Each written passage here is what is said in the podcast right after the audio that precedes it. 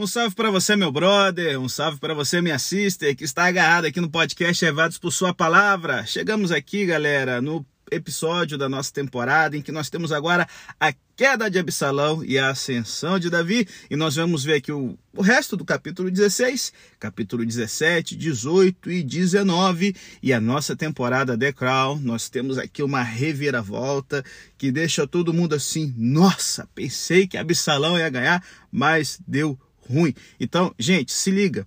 Esses capítulos aqui que nós vamos analisar agora são todos sobre uma batalha pelo controle. Em jogo está quem será o rei Israel.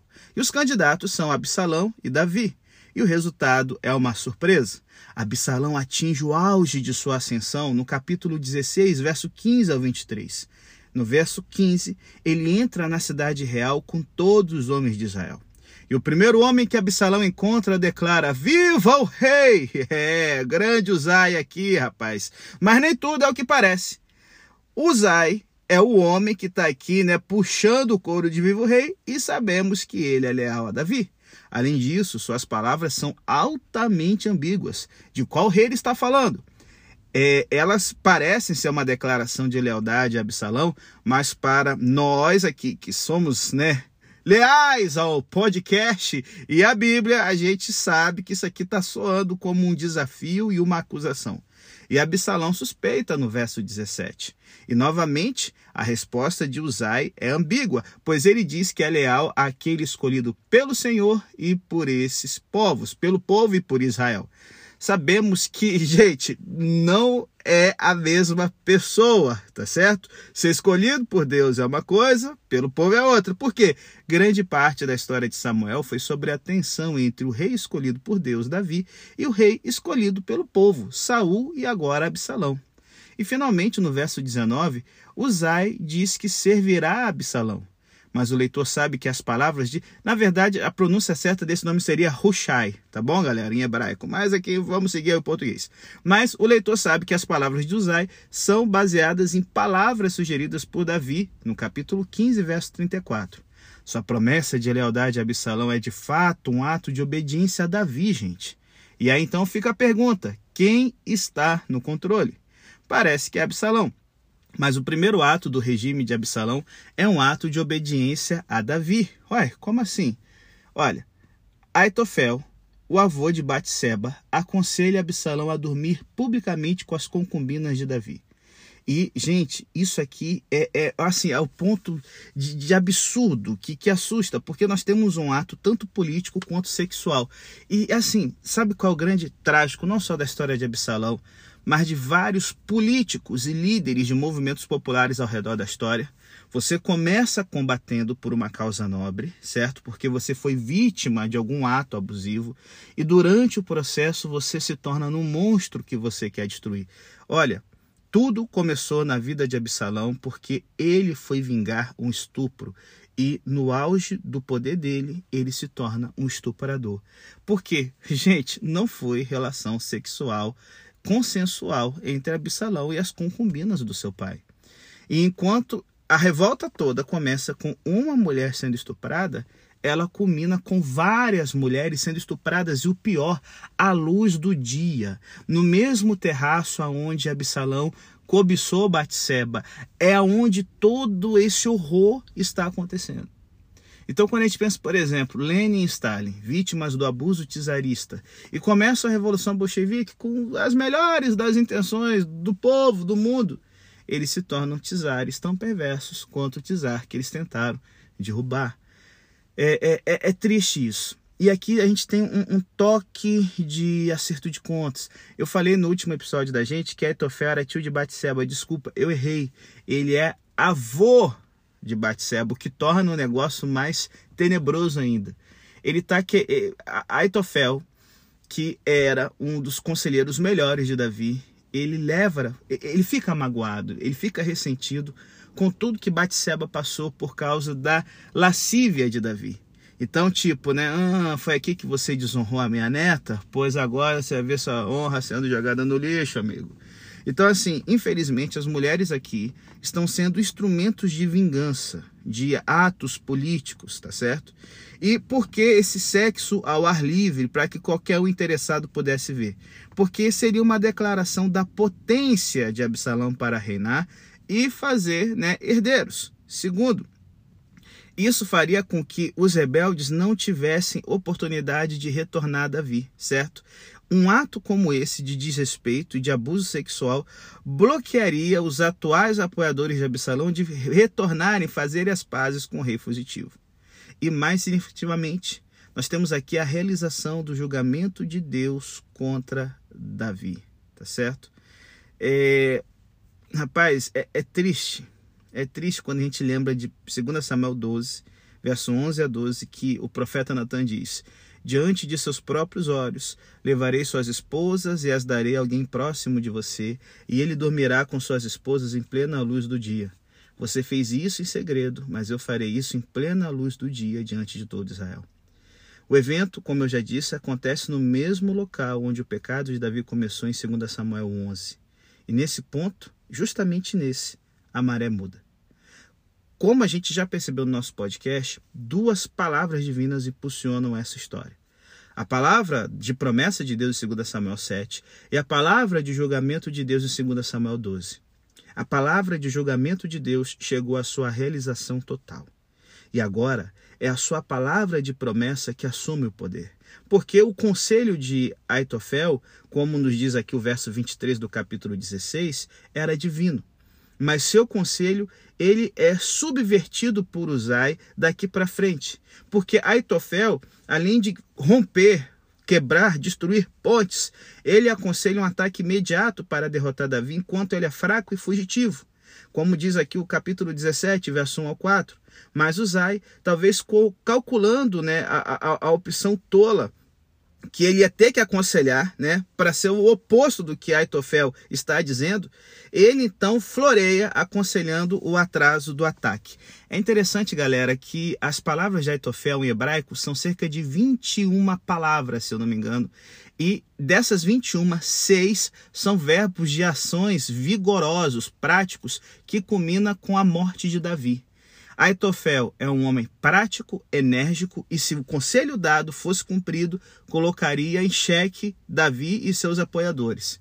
É, o, o interessante é que Uzai ele usa três vezes mais palavras que Aitofel e 17 palavras são adjetivos de elogio e lisonja, aonde ele vai envolvendo o público que está ouvindo a conversa para apoiar sua causa. É, Uzai ele usa da bajulação. Não é nada prático o conselho dele, é algo grandioso, mas que você não tem detalhes de como isso vai acontecer, como no caso de Aitofel, e fica uma dica. Muitas vezes abandonamos ideias práticas e ações decisivas indo atrás de bajulações, sabe, de adulações, de, sabe, deixando a preguiça, né, ali, ah, se é o cara, para que estudar, relaxa, e, ah, ah, pensa na mitada, você vai deixar para estudar no último dia e vai brilhar tirando a maior nota digna de um rei como você. É, meu querido, fique esperto, para você que é líder, então, a importância de a gente ter cuidado com os bajuladores, rapaz. E aí, nesse momento, Uzai, ele aconselha o atraso do ataque, mexendo com a vaidade de Absalão, que era muito vaidoso. Aludindo ao passado de Davi como renomado guerrilheiro, Uzai disse que quaisquer perdas antecipadas causariam medo em todos os homens de Absalão. Ele lisonjeia Absalão com a ideia de liderar um grande exército. E caso Absalão mude de ideia, Uzai malandramente despacha os mensageiros pré-escolhidos de Davi no verso 15 ao 17. E gente, é interessante que é uma história que lembra muito Raab escondendo os dois espiões em Josué 2, aonde eles conseguem escapar da captura se escondendo dentro de um poço. É interessante que são dois sacerdotes aqui envolvidos na resistência, né, de Davi contra o usurpador. E aí, gente, a gente percebe o seguinte no texto bíblico: Deus está com Davi, assim como estava com Josué, porque agora é a promessa de 2 Samuel 7 que assumiu o controle, gente. Essa é a razão pelo qual o conselho de Uzai prevalece. Como diz o texto bíblico, o Senhor tinha determinado frustrar o bom conselho de Aitofel para trazer o desastre a Absalão. Mas peraí, pastor, um bom conselho, um conselho maligno, perverso desse? Gente, é interessante que a Bíblia fala o seguinte. A questão de ser bom não é porque é um bom celestial, né? Mas é um bom prático, né? Se o conselho fosse seguido, ia dar bom, não para Davi, mas para Absalão. Porém, o bom de Absalão, né, não era o bom de Deus. E agora, né, Absalão tem o povo, o exército, a capital e os principais conselheiros, mas ele está ferrado, porque Deus está trabalhando para restaurar Davi e isso fará toda a diferença. Então, quem está no controle? É Absalão, humanamente falando, está dando as cartas, é ele que está tomando as decisões. Mas, como diz Provérbios 21, verso 1, na mão do Senhor o coração do rei é um fluxo de água que ele canaliza para todos os que o agradam. Só que observe também, gente, os indivíduos que permanecem fiéis à unção de Deus, apesar dos riscos, são importantes no cumprir do projeto divino. Perceba, cada um dos amigos fiéis de Davi contribuiu para uma cadeia de ações que Deus usa para cumprir os seus propósitos. Uzai, Zadok e Abiatar certo? Em 2 Samuel 17,15. Jonatas e Aimaas, no verso 17. Uma serva sem nome, no verso 17. Um homem em Baurim e sua esposa, no verso 18. E Sobe, Maqui e Barzilai, no verso 27 ao 29. E, assim, um detalhe: esse Sobe aqui, Shob em hebraico, ele é o, o, o governador de Amon, irmão de Hanum, que havia humilhado os mensageiros de Davi, e filho de Naás, aquele inimigo do rei Saul. Então, olha que louco. Deus está usando Sob, o irmão, um, um, um, governante estrangeiro, Maquir, que foi o cara que abrigou Isbosete e, e a dinastia de Saul, certo? E Basilai, um senhor de idade já octogenário que não está esperando mais nada dessa vida. Enquanto que o povo de Deus está batendo no rei de Deus, Deus usa um estrangeiro, um ex-inimigo e um velhinho para poder restaurar as forças de Davi.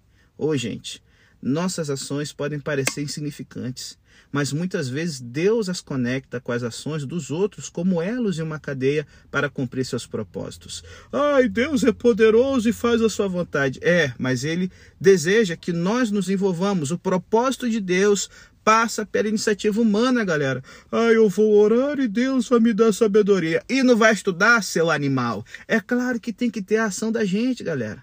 E é isso que faz com que a maré mude.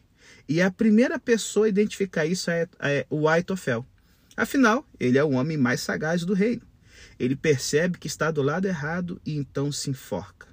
Gente, em 2 Samuel 16, 14, Davi e os seus homens estavam exaustos. A mesma palavra é usada novamente no capítulo 17, 29. Mas agora, com o fornecimento de alimentos e equipamentos pelos apoiadores de Davi, as provisões revivem os que estavam exaustos. E Aitofel, abastecido e com, né, do lado da crista da onda com os vencedores, ele vê que as forças não vão aguentar e se mata. Que contraste da força vem o resultado de morte, da fraqueza. Deus consegue reerguer e dar forças ao que não tem vigor. Só Deus, meu amigo, e os seus aliados para fazer um negócio desse.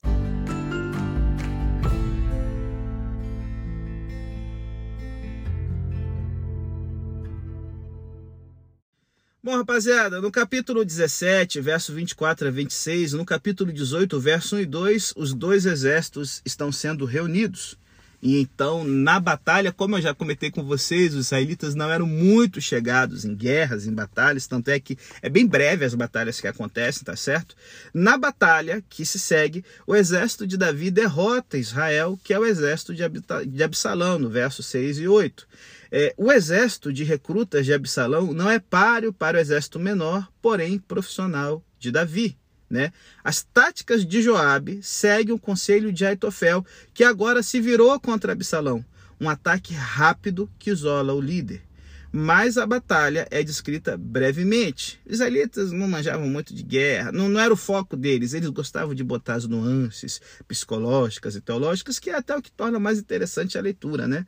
Então, assim, o, o interesse do narrador, como de Davi, está em outro lugar, não é na batalha, mas nos bastidores aqui. Por exemplo, Davi não marcha com seu exército porque seus homens estão preocupados com a sua segurança.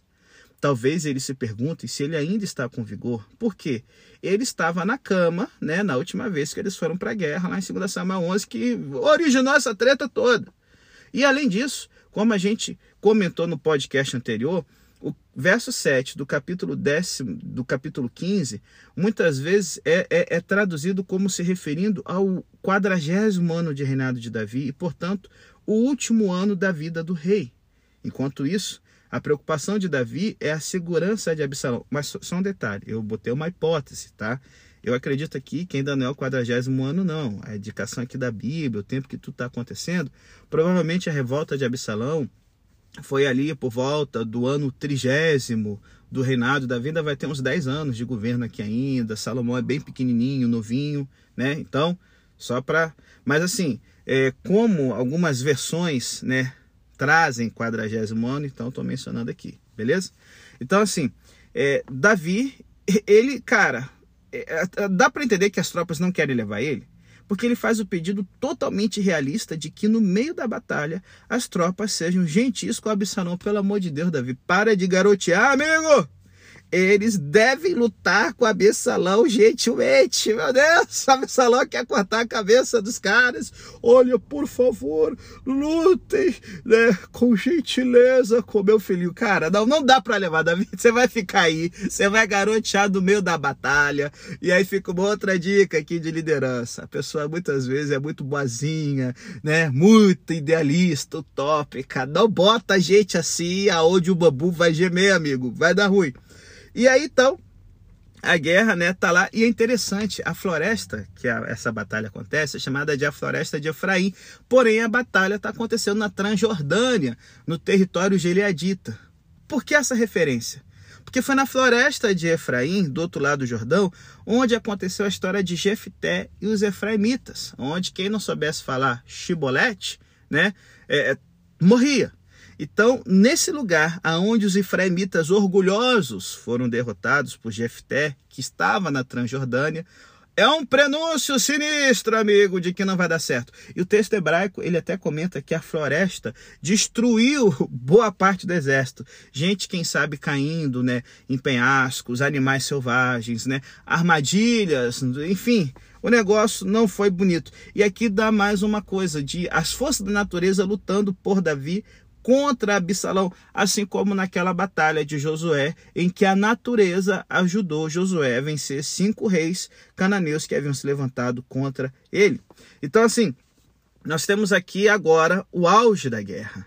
A guerra começa, já começa mostrando o desastre total, e o cabelo de Absalão, que era o sinônimo da sua beleza, se torna então a sua queda. Enquanto ele tenta escapar de um grupo de homens de Davi, o seu cabelo fica preso numa árvore, velho. E é um momento cômico, mas trágico, tá certo? Porque ele fica preso e a sua mula continua. E enquanto a mula mete o pé, ele fica pendurado.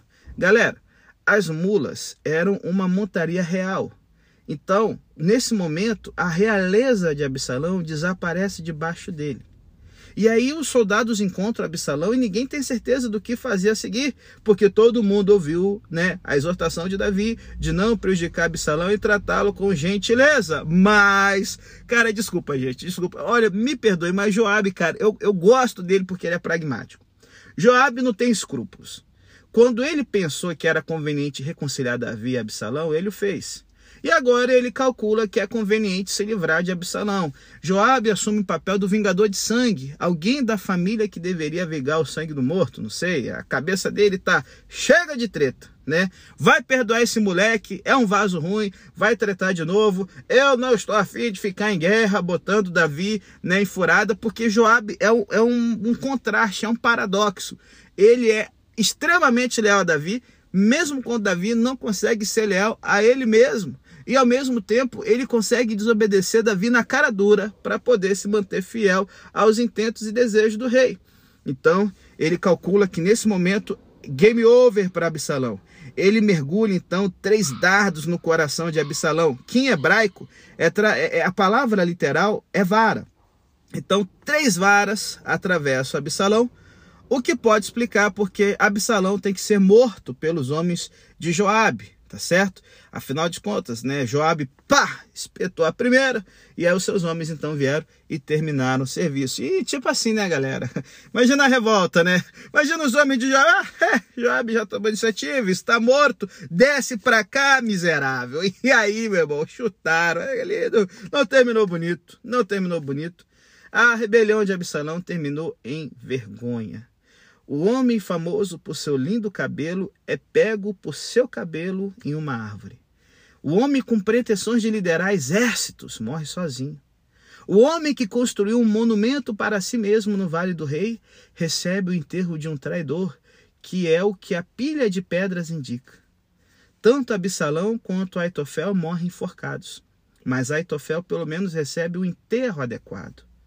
É, galera, fica a pergunta: quem está no controle. A morte e a derrota são os destinos de todo aquele que escolhe governar suas próprias, sua própria vida, desafiando os ungidos de Deus. Perceba, vou repetir. A morte e a derrota são o destino de todos, todos aqueles que escolhem governar suas próprias vidas, desafiando os ungidos de Deus. O aviso do Salmo 2, verso 10 ao 12, é um aviso para todos nós. Mas o convite para encontrar refúgio no Messias Jesus também está lá para todos. Agora, portanto, ó reis, sejam sábios, sejam avisados, ó governantes da terra. Sirvam o Senhor com medo e regozijem-se com tremores. Beijem o filho para que ele não fique com raiva e pereçais no caminho, pois a sua ira se acende rapidamente. Abençoados são todos os que se refugiam nele.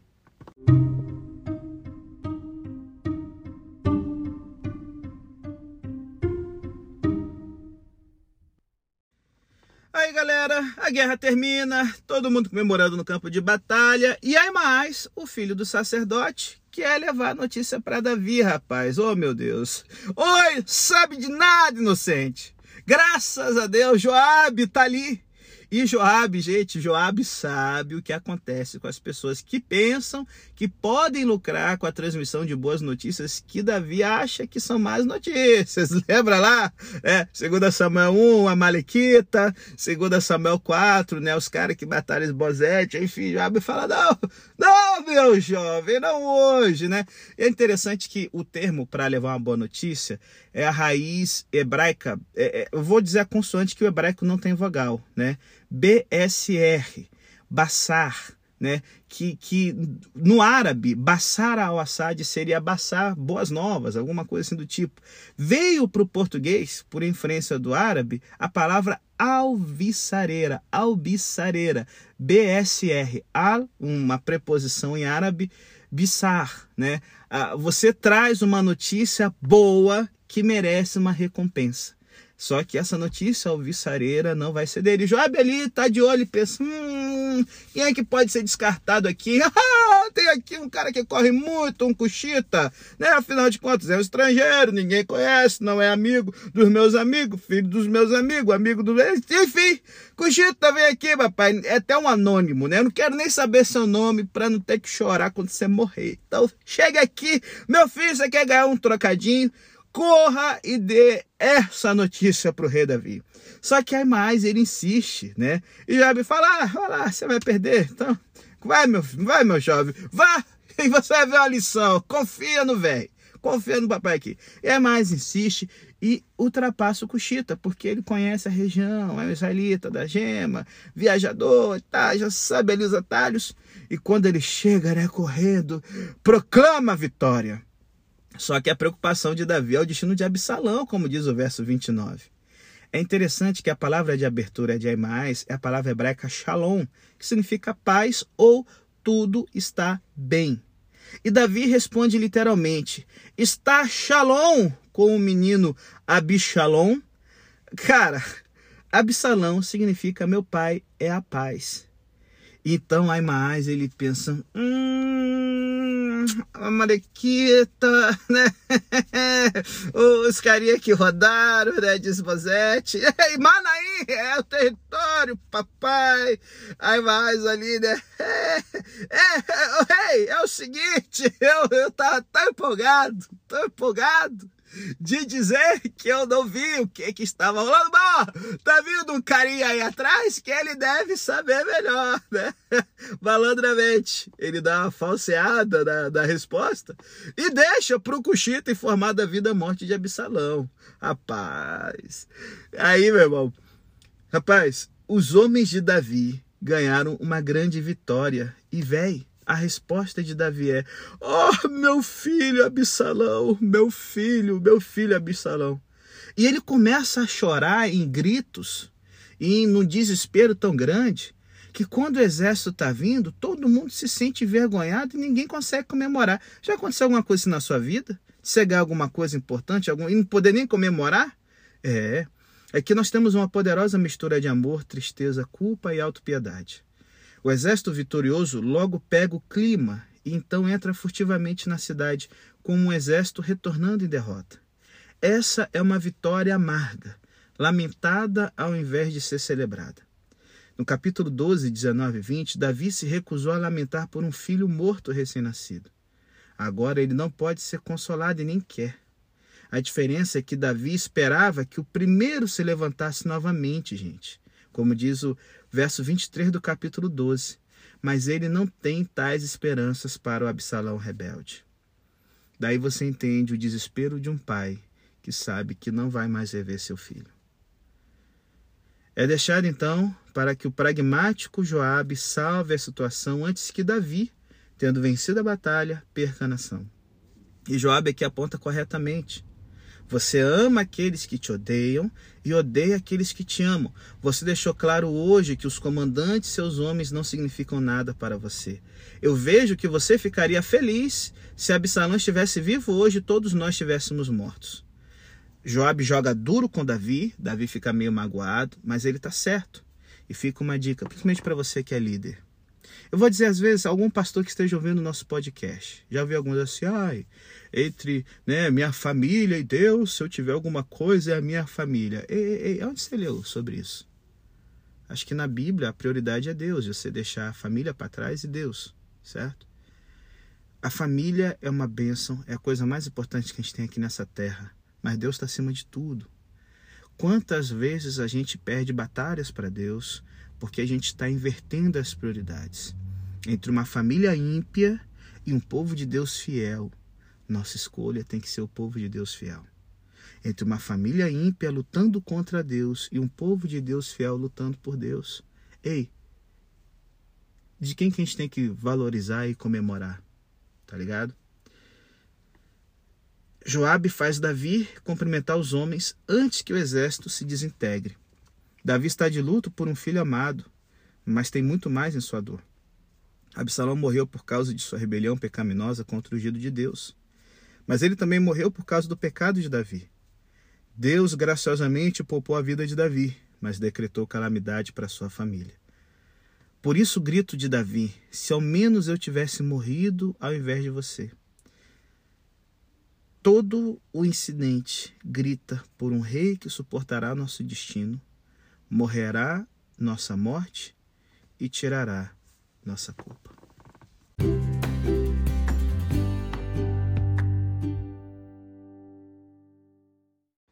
É, galera, Absalão está morto, mas o povo hesita, como diz o verso 9 e 10 do capítulo 19. Então segue-se um debate nacional. Davi ainda está no exílio. O que deve ser feito? Para o escritor, no entanto, a pergunta é clara. Então, por que você não diz nada sobre trazer o rei de volta? O que diz aqui o verso 10.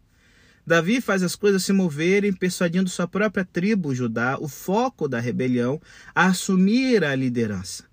É, é interessante, galera, que aqui nessa guerra aqui, Davi não teve tribo nenhuma do lado dele, não. Foi o exército profissional de Davi que o salvou. E aqui vocês entendem por que, que as cortes reais elas tinham um exército profissional permanente mobilizado, em Roma chamado a Guarda Pretoriana. Porque no caso de revolta, os rebeldes recrutas despreparados não seriam páreos para um exército bem forte. por isso que quando a gente for ver mais na frente, né, os valentes de Davi, no capítulo 21, é para a gente entender por que, que Davi consegue segurar a onda em duas rebeliões que vão estar tá rolando, tá ligado? Então, assim, é, é, nesse momento, Davi chama os anciãos da tribo de Judá para que possa ser restaurada a comunhão, e ele os apazigua, fazendo de Amasa, que foi o comandante do exército derrotado de Absalão, o novo comandante, num ato de reconciliação. Cara, uma das atitudes mais estúpidas de Davi. Ele está fazendo isso porque ele está magoado com Joabe por ter matado Absalão. Se liga, Davi fez uma oferta semelhante a Abner no capítulo 3, e, e lembrando como isso terminou, o leitor sagaz tem uma sensação de déjà vu aqui nessa história, certo? É, com a nação de volta, Davi parte para Jerusalém, no verso 14 e 15. E a viagem de Davi de volta a Jerusalém é uma imagem espelhada de sua partida. Tudo está invertido. Uma retirada vergonhosa torna-se numa entrada triunfante. E ao longo do caminho, Davi encontra novamente algumas das pessoas que conheceu durante a sua saída. Primeiro, Simei, que amaldiçoou Davi quando ele partiu. Agora ele se desculpa. Davi mostra clemência porque hoje sou rei sobre Israel. Nenhuma execução é necessária para estabelecer sua realeza. Se a confissão de Simei é sincera, é duvidoso, mas sua fingida lealdade combina com a resposta de Davi. No momento, a resposta de Davi é governada pela realidade da situação política. Afinal, Simei vem com mil benjamitas cujo apoio não pode ser rejeitado. Mas em sua morte, a verdadeira resposta de Davi é revelada quando ele exorta Salomão a executar Simei. O segundo que aparece é Ziba, que havia dito a Davi que Mefibosete o havia traído. Então Davi deu as terras de Mefibosete a Ziba. Agora Mefibosete proclama sua inocência. Diz que Davi tem a sabedoria de um anjo, mas isso aqui é altamente irônico, porque ele está botando a Masa, meu amigo, comandante-chefe, né? E assim, é, Davi também acho que não tem certeza e quer acreditar, e resolve então dividir a terra entre eles. Embora é, é, ocorra primeiro, isso aqui parece uma paródia do julgamento sábio exemplar de Salomão em 1 Reis 3. A história de Absalão, nós temos nela muitas referências à sabedoria e conselho, bem como a pessoas com discernimento angelical ou divino, mas todas garoteiam, papai. Sabe por quê? A verdadeira sabedoria é escassa como diz Provérbios 1, 7, só é encontrada no temor ao Senhor. E 1 Coríntios 1, 18 a 25, a sabedoria humana é loucura diante da sabedoria divina. E então, né, nós temos aqui na resposta de Mefibosete um modelo de lealdade ao Cristo de Deus, então e agora. Ele não reivindica direitos perante o rei. Sua lealdade é o resultado da bondade merecida do rei. Ele não está atrás de recompensa ou mesmo de reivindicação. Sua única preocupação é a honra do rei. Ei, será que isso é verdade sobre sua lealdade a Jesus Cristo? E a gente então encerra com Barzilai. Enquanto Mefibosete não tem nada a oferecer a Davi, Barzilai é um homem rico que supriu as necessidades de Davi na Transjordânia. Mas, como Mefibosete, Barzilai não é motivado pela recompensa pessoal, mas para a lealdade ao ungido de Deus. Davi o convida para morar com ele no palácio, mas Barzilai diz que é velho demais para desfrutar de seus prazeres. É que eu quero fazer um parêntese para a galera de hoje. Muita gente não sabe envelhecer e envelhece mal, certo? Aí vou pegar hoje na igreja, né? Os velhos, porque os jovens estão trazendo o mundo para dentro da igreja, porque a igreja de hoje vai. Ei, Barzilai não fala que a corte é o demônio, que os tempos são ruins. Ele fala: Eu não tenho mais juventude, eu não tenho mais é, paladar para degustar as coisas boas. Essa é a verdadeira questão. Não é que a igreja de hoje é pior ou melhor do que antes. Porque a igreja de antes, galera, tinha muita treta. Você pega os livros de Ellen White, eu queria desafiar você a pegar os volumes de testemunhos para a igreja, botar diante da sua cara e tu vê que aqueles volumes ali foram escritos por causa das tretas que havia nos pioneiros adventistas e no início da igreja. A igreja de Ellen White do passado não era um passado melhor do que hoje. Está faltando é paladar para degustar as coisas boas que cada geração tem. se você não tem esse paladar, a sua crítica não encontra lugar, porque as pessoas percebem que para você não existem coisas boas ou ruins, tudo é amargo e azedo, tá certo? E aí, ao invés de basilar e desfrutar do, do palácio, ele envia o seu servo, né, talvez o seu filho, como sinal de seu apoio. É interessante que ele acha que o seu filho vai perpetuar essa memória. Não. É uma página que destaca a generosidade e sabedoria de Barzilai nesse universo de loucos que perpetua a memória dele. Barzilai não é conhecido por sua descendência, mas porque foi generoso com o rei no momento em que ninguém estava apostando um cavalo morto nele. Então, gente, fechando nosso podcast aqui, a história de Davi desempenhou um papel significativo na apologética dos primeiros cristãos. Por quê? Havia uma grande lacuna de credibilidade em sua afirmação central de que Jesus era o rei prometido de Deus, pois Jesus viveu sua vida nas margens, sem palácio sem exército. O mais condenador de tudo era o seguinte: a vida de Jesus terminou em derrota e execução. Como alguém poderia pensar seriamente que Jesus era o Cristo? Mas no caminho para Emaús, o Jesus citado afirma que os discípulos deveriam ter percebido que o Cristo sofreria. Todo o Antigo Testamento é sobre Jesus e seus sofrimentos, como Lucas 24, 25 a 27 e 44 a 47 nos diz. Já vimos no podcast que a história de Davi era uma peça fundamental dessa evidência. A trajetória de vida do maior rei de Israel estava sofrendo. É, é, é, e, e em seguida, após o sofrimento, nós vemos então a glória. Ele viveu por anos no deserto antes de se tornar rei. E agora esse padrão foi repetido dentro do seu reinado. Mais uma vez, Davi foi forçado a ir ao deserto, a sofrer fora da cidade. Ele foi traído por aqueles próximos a ele. Davi é o rei sofredor, que em última análise é vitorioso. Portanto, os sofrimentos de Jesus não deveriam ter sido surpresa para aqueles que conheciam a história de Davi. 1 Pedro 1, 10 a 11 diz que através dos profetas, e Samuel faz parte dos profetas, o Espírito preditou os sofrimentos do Messias e as glórias que se seguiriam. Segundo Samuel, capítulos 13 ao 16 fazem parte da prova de que o Cristo sofredor é o verdadeiro Cristo.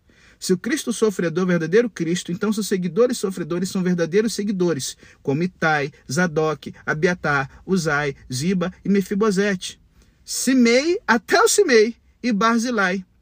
Neles encontramos os seguidores de Cristo se mantendo firmes quando a sua causa é fraca e desprezada. Simei é o exemplo dos carniças entre os seguidores de Jesus, mas a vida segue, né? E na terra, gente, nós vemos Jesus muitas vezes humilhado e crucificado. Vemos seus seguidores zombados e ignorados. Portanto, eu sei que é tentador nos desassociar dele ou manter a cabeça abaixada. Mas a história da humilhação e restauração de Davi nos lembra da humilhação e exaltação de Jesus. O verdadeiro rei sofreu para redimir seu povo e, sabe, ele, atrasa sua glória para criar uma oportunidade de arrependimento. Então, seus sofrimentos confirmam ao invés de minar suas reivindicações. Enquanto isso, Jesus diz: Se houver qualquer um que se envergonhe de mim, das minhas palavras nessa geração adúltera e pecaminosa, o filho do homem se envergonhará deles quando vier na glória de seu Pai com os santos anjos, como diz São Marcos 8, verso 38. E aí? Quem está no controle? Em que situações você acha difícil acreditar que Deus é soberano sobre o mundo, sobre o seu trabalho, sua família ou sua vida? Será que você está do lado daqueles que se revoltam contra o Rei de Deus? Ou você é daqueles que beija o filho e tem orgulho de testemunhar sobre ele? Hum, pense nisso.